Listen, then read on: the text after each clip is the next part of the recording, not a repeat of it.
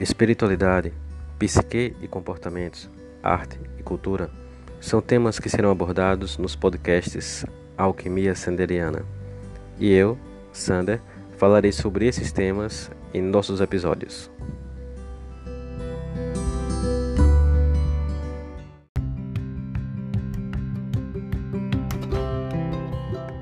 O podcast Alquimia Sanderiana tem o apoio do Chalé da Chapada no Vale do Capão, Chapada Diamantina, o melhor lugar para se hospedar.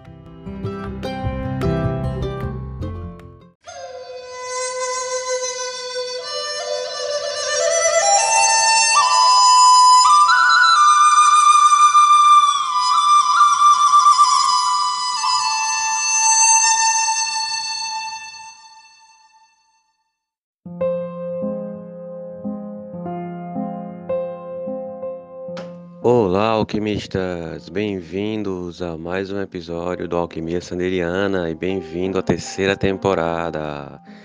E para estrear essa temporada, hoje falaremos sobre parapsicologia, um tema muito importante, um tema muito curioso e muito vasto. E é isso, vamos lá.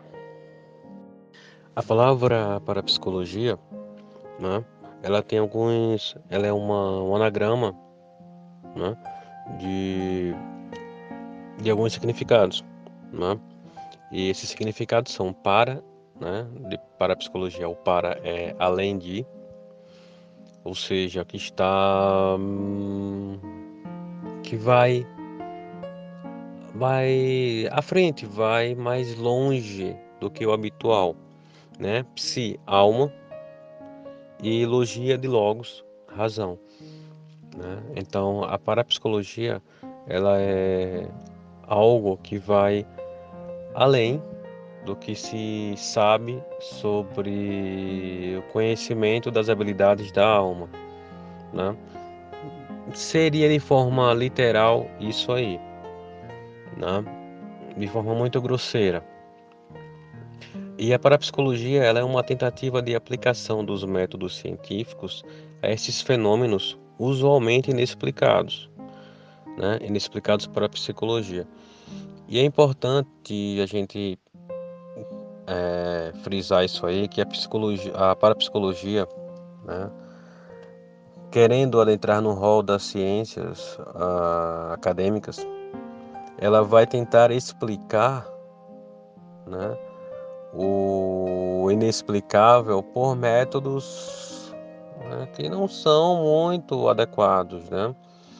Ah, então ela a, a parapsicologia hoje ela funciona mais como que para identificar aquilo que não tem explicação, mas sem a capacidade de explicar esse inexplicável. Não sei se eu estou conseguindo é, ser é, entendível no que eu estou dizendo. Mas, em outras palavras, é, a parapsicologia hoje, né, ela tenta, a, o modo como ela encara os fenômenos né, é, paranormais, né, ela, ela tenta explicar isso usando os meios científicos uh, convencionais. Né? o que vai dar errado. Porque é como você tentar medir uma distância com, com um termômetro e tentar medir uma temperatura com uma régua. Uh, não vai, a coisa não vai fluir, né? Por isso ela só é inexplicável, né? Ela vai investigar fenômenos como uh, como clarividência, como aparições uh, determinadas situações e vai dizer que aquilo realmente não tem explicação, então isso é um fenômeno paranormal, mas não explica como se dá esse fenômeno, porque ela quer explicar esse fenômeno pelo viés da materialidade e não pela justa medida que explicaria aquilo que é que precisa ser explicado. Nesse ponto, a, a metapsíquica foi fundada por Charles Robert Richard, em 1800, que viveu de 1850 a 1935, né, que foi um médico francês e prêmio Nobel de Medicina em 1913. como conclusão de seus estudos com médiuns e, sobretudo, com pacientes obsidiados, portadores de distúrbios mentais, conforme consta em sua obra O Tratado de Metapsíquica. Abre-se um parêntese sobre obsidiado. Né? Obsidiado é, um, é uma terminologia da, da tradição espírita, kardecista, né, que se refere a, a pessoas né, encarnadas que recebem interferências mentais de pessoas desencarnadas, de pessoas que já é, deixaram o corpo físico, pessoas que já faleceram, numa palavra mais simples. Numa palavra mais técnica, né? pegando apoio na conscienciologia, pessoas que já descartaram seu corpo, seu soma, já dessomaram, né? Ou seja, é, consciências né, extrafísicas que estão fora da física tal como nós a conhecemos. Então, né, Charles Robert Richard, ele tentou estudar esses fenômenos, né? e a partir daí ele conseguiu uh, coletar informações para formar o seu livro, o seu sua obra, né?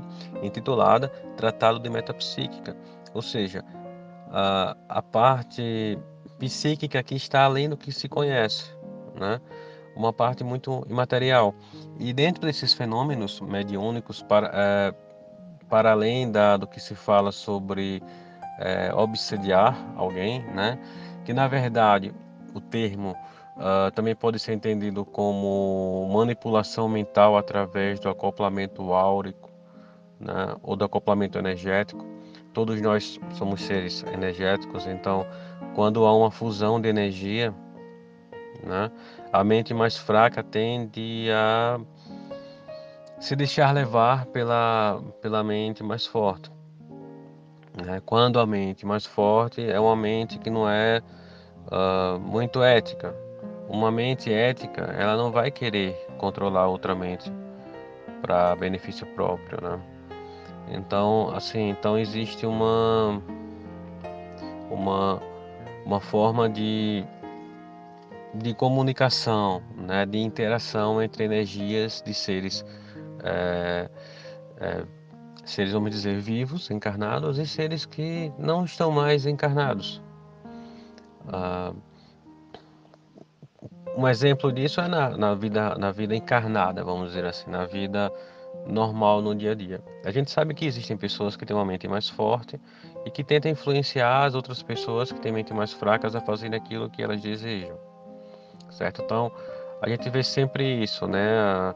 A, a capacidade de persuadir o outro para, um, para algo em que se deseja, né?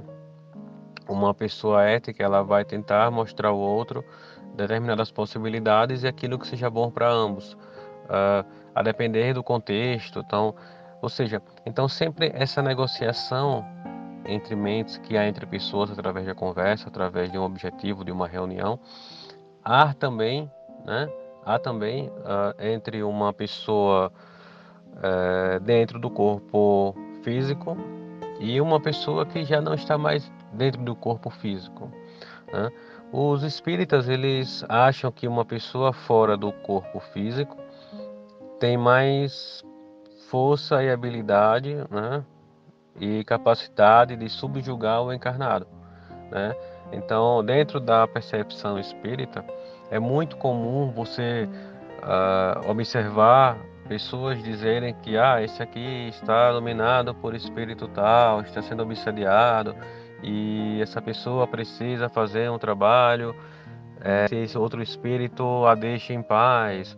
Ou seja, quem está na matéria está sempre mais fragilizado pelo ponto de vista espírita.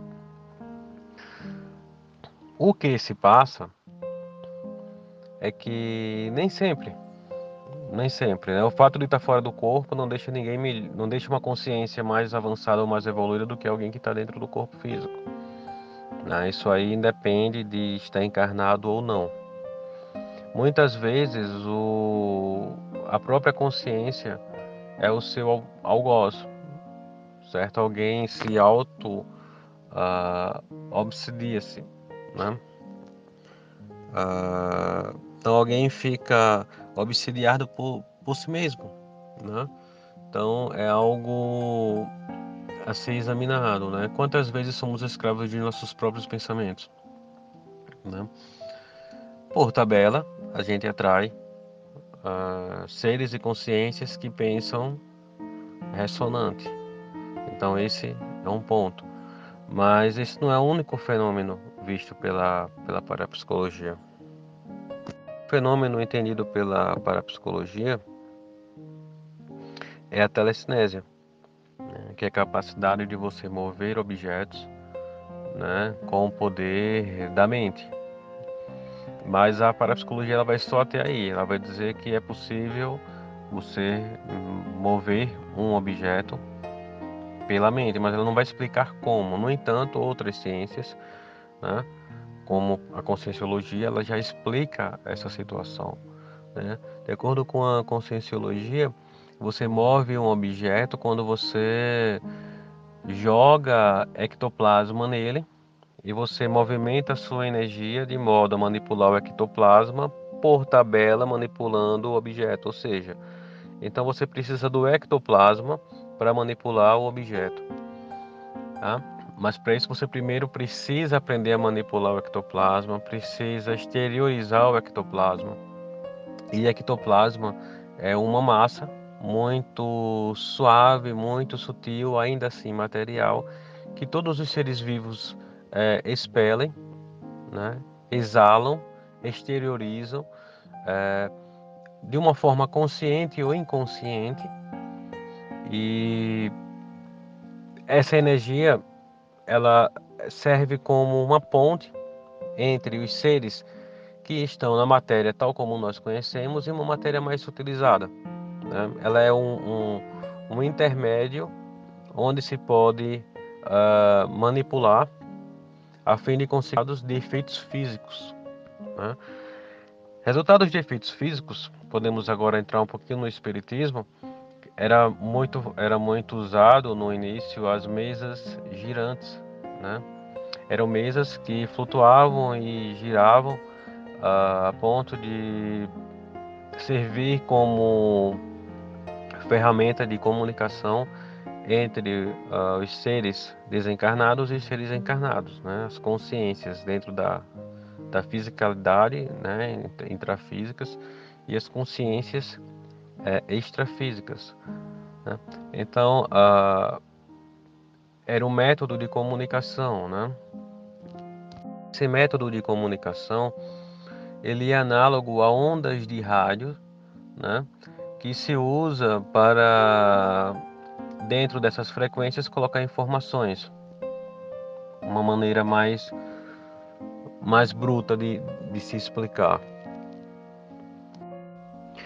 No entanto, se percebe que a conscienciologia, né, colocada uh, ao lado da parapsicologia né, é, oficial, acadêmica, ela vai mais longe, vai muito mais longe, porque ela consegue explicar, né, explicar é, essas coisas porque uh, ela tem uh, ferramentas outras que vão a fundo e conseguem elucidar determinados é, determinados é, fatores que são é, abstratos para a ciência convencional, justamente por usar outros métodos.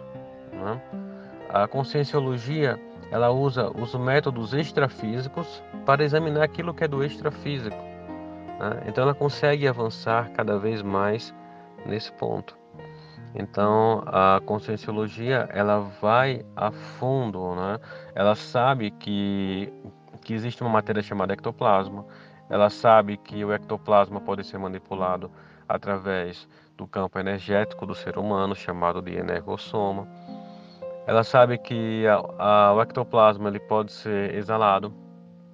Sabe-se que como nós manipulamos a energia do nosso próprio corpo, a gente pode manipular o ectoplasma e pode manipular outras coisas. É claro que isso exige muito treino, é claro que isso exige também uma, uma grande disposição energética, né?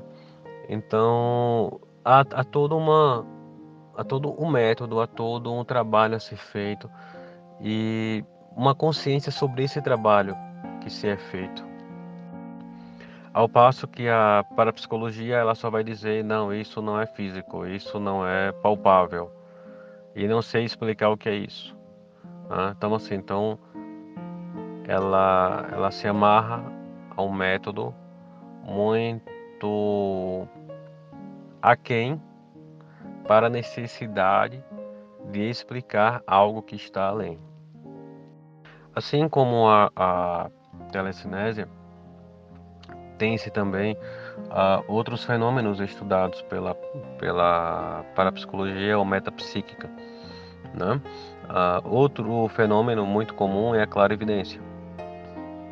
A clarividência na Conscienciologia é entendida como uma das suas modalidades a clarividência viajoura, que é a capacidade de você ver além uh, do que está à sua frente, do que está dentro do seu campo visual físico.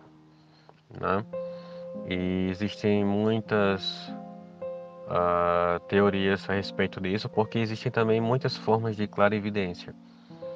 Você tem uma clarividência que você pode acessar é, planos mais sutis, tá? Você tem uma clarividência que você pode enxergar à distância. Você tem a clarividência que você pode enxergar uh, no futuro. Né? E você tem uma clarividência que você pode enxergar no passado.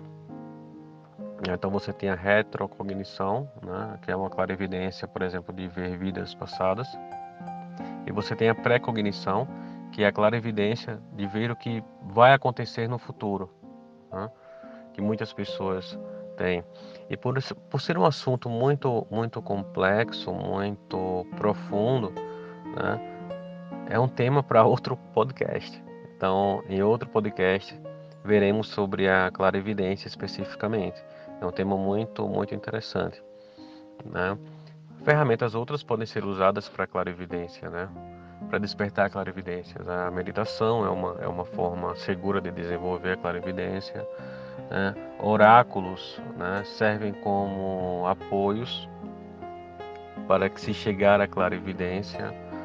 Né?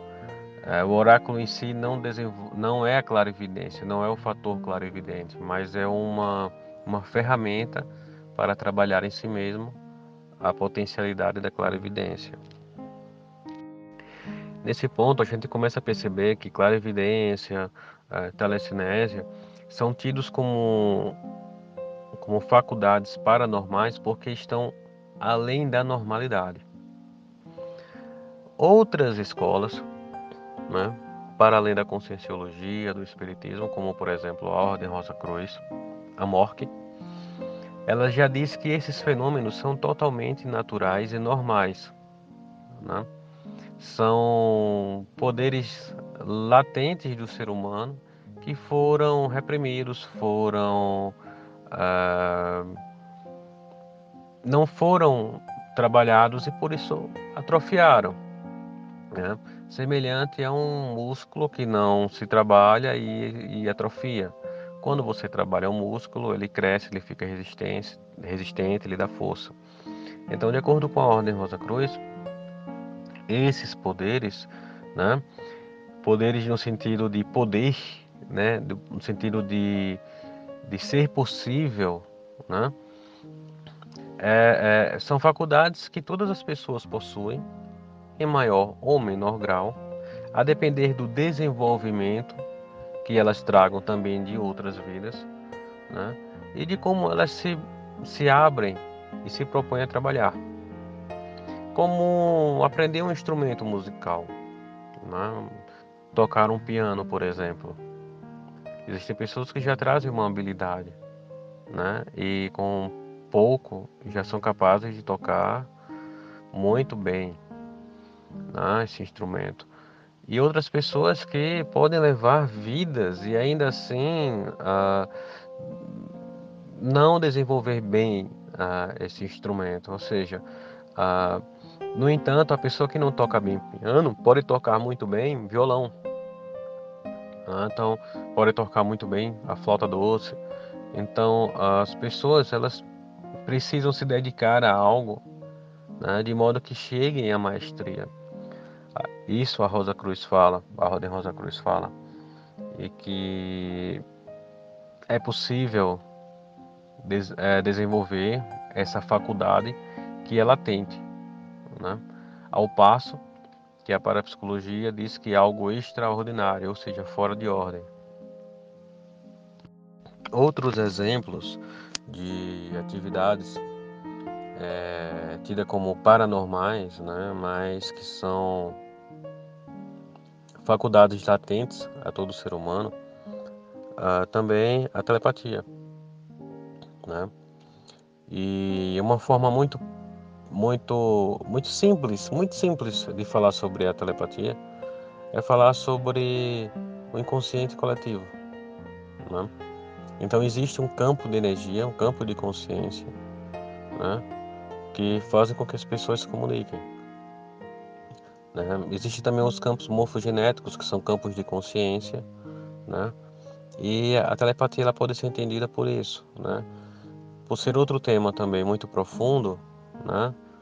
Quem sabe mais na frente, né? Outro episódio tratando exclusivamente da, da telepatia e de, de suas possibilidades, né?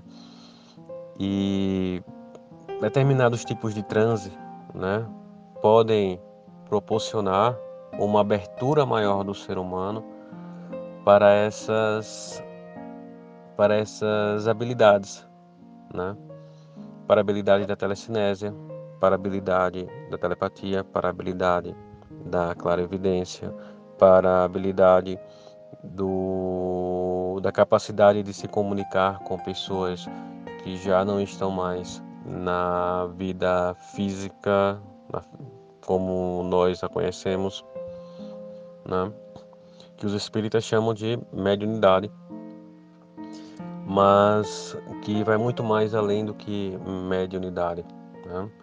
Blavatsky, né? fundadora da Sociedade Teosófica, em seus livros, se não me engano, é... não consigo lembrar agora o nome do livro, mas é Filosofia Esotérica eu acho que é esse o nome do livro. Filosofia Esotérica. Ela diz que existe uma diferença muito clara entre o médium e o adepto. Né? O médium ele é um ser que apenas reage às forças ocultas da natureza.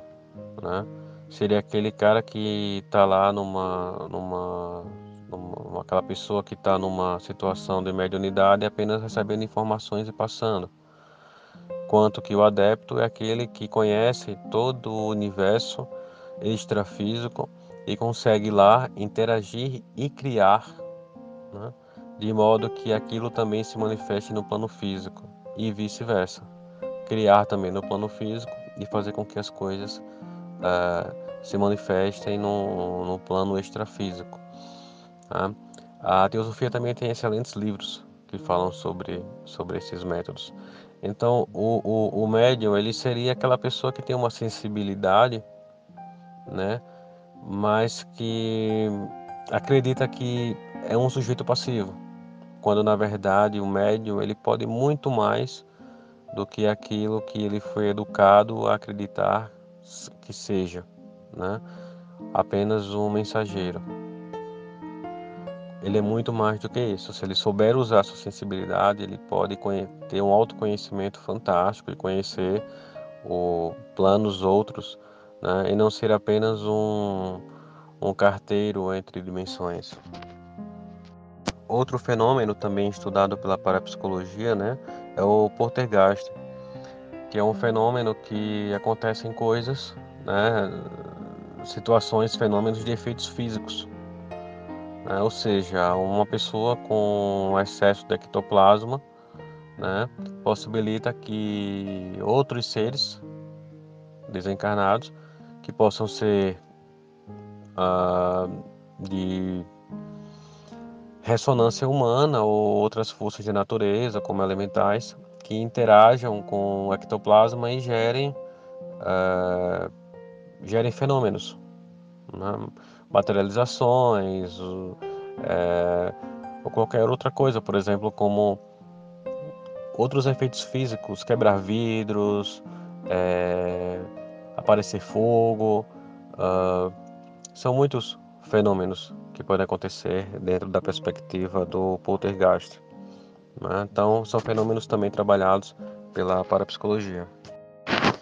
Então, nesse ponto, é, podemos perceber que a parapsicologia, né, ela estuda esses fenômenos que ela vai dizer que não são fenômenos normais, ou seja, são fenômenos que não correspondem né, às leis físicas como as conhecemos, né? Porque é interessante percebermos, percebermos que as leis físicas elas vibram de acordo com o nosso mundo, entendendo o mundo, a, a, realmente a física do nosso planeta, da nossa materialidade, daquilo que percebemos. Né? Então ela vai dizer aquilo que as leis da física conhecem se aplica, que não se aplica às leis da física e às leis da química. Né? Então a parapsicologia ela vai dizer, não, isso aqui não se aplica a isso, então isso é algo estranho, algo paranormal. Não sabemos dizer o que é, mas não é o que nós estamos acostumados que seja, tá? Esse é o ponto da, da, da de vista da parapsicologia. É, tem a, a, o espiritismo, né? Que é a escola, é uma escola que vai falar, uma escola que hoje é tida como religião, né? É, que vai falar sobre esses fenômenos de uma maneira mais, mais técnica e mais acessível para a maioria das pessoas.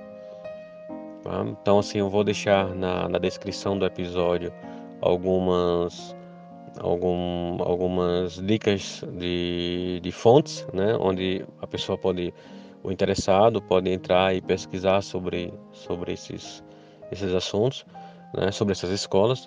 Então, nós temos o Espiritismo, nós temos a Conscienciologia, que vai muito mais além do que o, o, o Espiritismo, tá? Ela se aprofundou muito mais. A diferença da Conscienciologia para o Espiritismo é que o Espiritismo ele enveredou, né, após Kardec, né, principalmente no Brasil, com Chico Xavier, pelo lado mais devocional. Então, ela é uma prática devocional né, com conexão com, com o espírito, com, com o cristianismo, que vai tentar é, colocar dentro dessa devoção a, as técnicas né, que envolvem o, a metapsíquica, certo? E vai usá-las de forma devocional. A conscienciologia, né, que foi fundada por pelo professor Valdo Vieira através da projeciologia e a projeção é, ela vai pegar os assuntos de forma, vai pegar esses assuntos da metapsíquica de forma muito mais técnica, totalmente técnica, né, sem devocionismo e vai aplicá-la como uma tecnologia. Né. Após a, a dessoma de Valdo Vieira, percebe-se que muito se ampliou dentro da, da conscienciologia. E ainda na quando na época em que ele estava no, no mundo intrafísico, né, antes dele dessomar, antes dele desencarnar, né, já percebia um pouquinho uma leve tendência para o devocionismo, né, substituindo uh, o termo caridade, né, que é muito usado no espiritismo, né? pela prática do assistencialismo, né, doar energia para amparadores, prática da TENEPS, que é uma terapia de energia. Então, assim, então é uma forma de caridade. Seria quase uma, uma podemos dizer que, que é um rastro, é, que é um, um resquício do espiritismo que ficou no Valdo e que ele levou para a conscienciologia, né? Então, assim, a conscienciologia não está totalmente desvinculada do espiritismo, ainda tem uma coisinha que as conectam. Embora as pessoas da conscienciologia, né, elas não, elas, elas rebatam muito isso, né? Mas se nós olharmos, né, sem paixão e sem preconceito, vamos observar que dentro da, da relação com os, aparado, com os amparadores, né, existe uma certa relação de, com o princípio da caridade da, do, do Espiritismo. Né? Só que a conscienciologia não entra, ela não, não coloca o devocionismo como, como carro-chefe, vamos dizer assim. Para além dessas escolas faladas até agora, nós temos a Sociedade Teosófica, né, que vai falar sobre esses assuntos, como CIDs, né, que são poderes latentes no ser humano, né, são as leis não explicadas da natureza, que estão aí e que precisam a partir de determinado ponto evolutivo. Né? Vai chegar um ponto que o ser humano vai evoluir e que vai ter acesso a esses conhecimentos. E esses conhecimentos vão possibilitar determinadas habilidades. Né? Ah, é interessante que seja que seja lido o livro aos pés do mestre, porque aos pés do mestre de Krishnamurti ele vai falar sobre isso, né? vai falar sobre os poderes psíquicos, né? o despertar dos Siddhis. Né? Muitas pessoas uh, entram no caminho do ocultismo, do esoterismo, para desenvolver os Siddhis, né? desenvolver esses poderes paranormais, né? vamos usar esse termo, já que o tema é, para, é paranormalidade, parapsicologia. E Krishnamurti diz em Aos Pés do Mestre que não busque esses poderes, esses poderes, né? Busque desenvolver-se. Quando você estiver apto, esses poderes por si só aparecerão, ou o mestre, se achar que seja útil para o seu crescimento, os dará.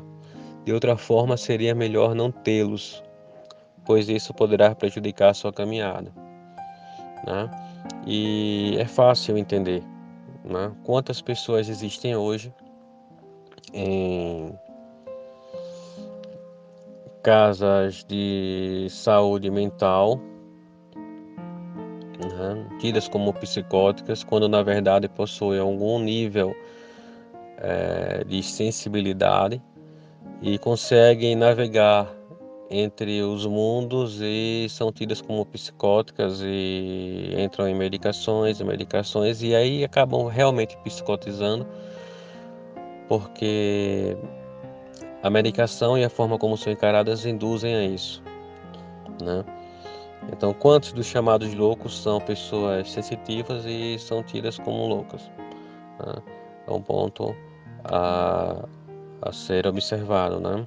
Quantas pessoas, né, é, poderiam piorar o seu caráter se tivessem acesso a esses, a esses conhecimentos a esses siddhis, a esses poderes. Né? Platão fala sobre Giges. Foi um, um, cara que achou um, um anel né, que dava o poder da invisibilidade, semelhante ao anel do, do, do Frodo, do Senhor dos Anéis, que se botado no dedo faz com que a pessoa fique invisível. Né? Então imagine que uma pessoa invisível poderia fazer, né? Né? Se, quando vis, se quando vista faz coisas que são é, condenáveis pela ética. Então muitas pessoas seriam uma catástrofe se tiverem esses poderes. E a, o universo sabe o que faz, porque essas pessoas poderiam apenas piorar o próprio karma. Né? Então, determinados poderes é melhor que não tenha antes do seu desenvolvimento. E método, os métodos para se chegar ao desenvolvimento disso, primeiro é o autoconhecimento né? e a meditação. É o que, é o que preconiza a sociedade teosófica. Né? Algumas pessoas falam sobre uh, a consagração da ayahuasca, né? falam que a ayahuasca ela pode ela descortina né, ela tira o véu que nos separa do astral, verdadeiramente, nos tira o véu. É, mas aí é uma experiência que vem de fora para dentro.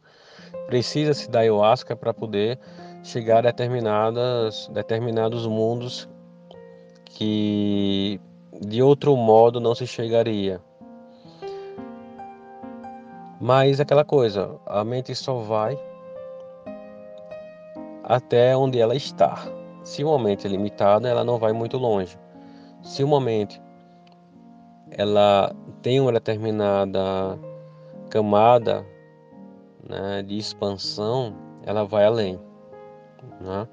No entanto, nesse ponto, a ayahuasca ela seria uma, um recurso externo, né, seria uma amuleta. Como falam os teosofistas, o ideal é que esse poder venha de dentro para fora, de modo que você não dependa de nenhum recurso externo para se chegar a determinada, determinado ponto, né? mas isso vem com autoconhecimento.